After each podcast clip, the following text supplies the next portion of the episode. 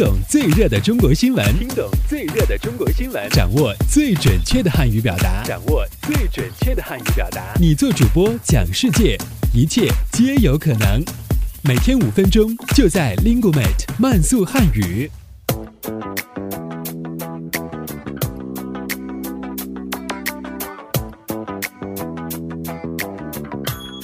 嗨，大家好，我是主持人阿布，欢迎来到本期的慢速汉语。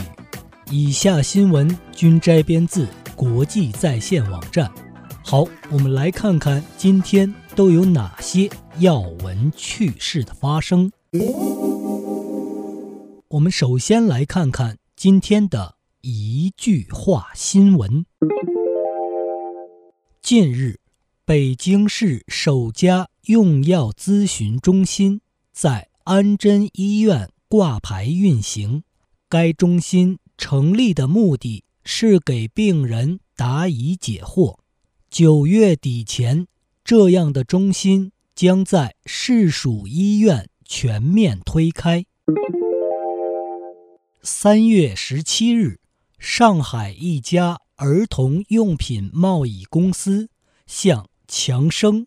大众等四家出租车公司捐赠总计共五十万元的儿童安全座椅，安装在了一百六十八辆出租车上。今后，在这些出租车上将开始试用儿童安全座椅。记者近日获悉，鼓浪屿正在争取。二零一六年，中国申请世界文化遗产的入场券，这也是鼓浪屿自二零零八年提出申遗以来的一个冲刺阶段。按照世界遗产组织的规则，每个会员国家每年每类遗产申报的提名名额仅有一个。好，我们接下来关注一下今天的财经聚焦。据报道，中国国务院总理李克强三月十八日在北京同新西兰总理约翰基举行会谈，两国总理共同宣布人民币与新西兰元实现直接交易。目前，中国是新西兰第一大贸易伙伴，双边贸易金额已经超过一百二十亿美元。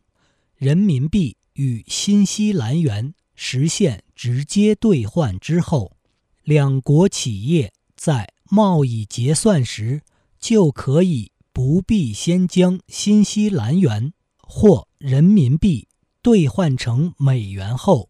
再进行换算，这将降低两国企业的贸易成本，减少因汇率变动带来的结算风险。好，最后进入到今天的环球博览。据雅虎新闻网报道，最新一期的《自然》杂志表示，科学家首次。在地球表面自地幔过渡层的亲水矿物质尖晶橄榄石中发现了水分子。科学家们猜测，在地球的过渡层地表以下四百一十至六百六十公里深处，可能有一个丰富的注水区。或超地球已知水资源总量。这项最新发现证明了，在地幔中确实存在着大量的水和湿地。然而，这些水又来自哪里呢？据推测，这些水很有可能是在板块移动过程中被吸到地表以内而集聚起来。也有可能是在地球形成阶段就已经存在。好，这里是由 Lingumate 出品的 Speak Chinese 系列节目，我们下期再见，拜拜。